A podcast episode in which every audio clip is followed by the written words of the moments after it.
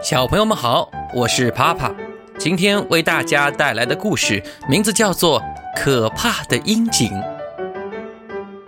纷纷扬扬的大雪飘舞了三天三夜，花果山银装素裹，宛如仙境。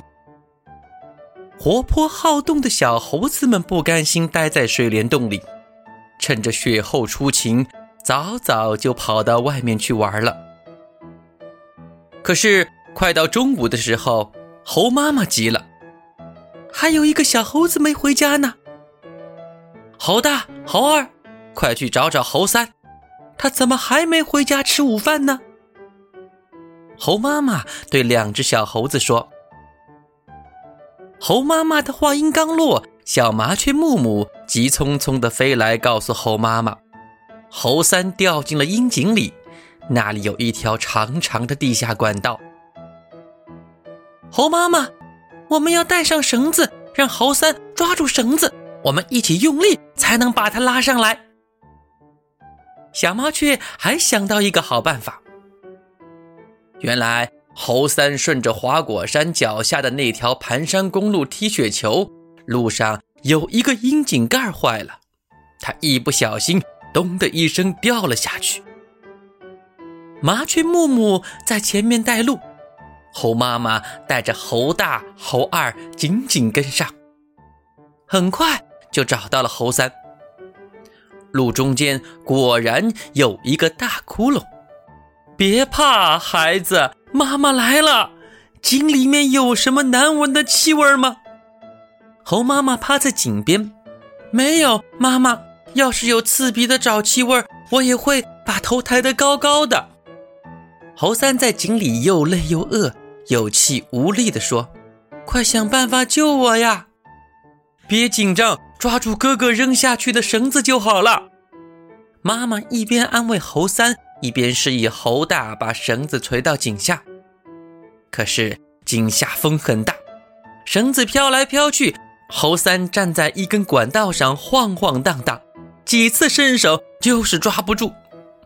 猴妈妈急中生智，让猴二去找一块石头系在绳子上，再垂下去。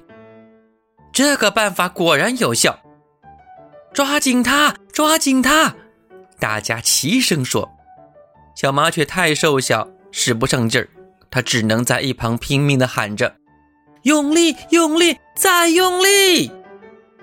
猴三紧紧地抓住绳子，顺着绳子，他慢慢地爬出了头，接着他的腿踏上了阴井的边沿。猴三爬上来后，大家终于松了口气。孩子掉到阴井里，要当心头上有没有东西落下来。猴妈妈盯着猴三看来看去，仔细检查他身上有没有受伤。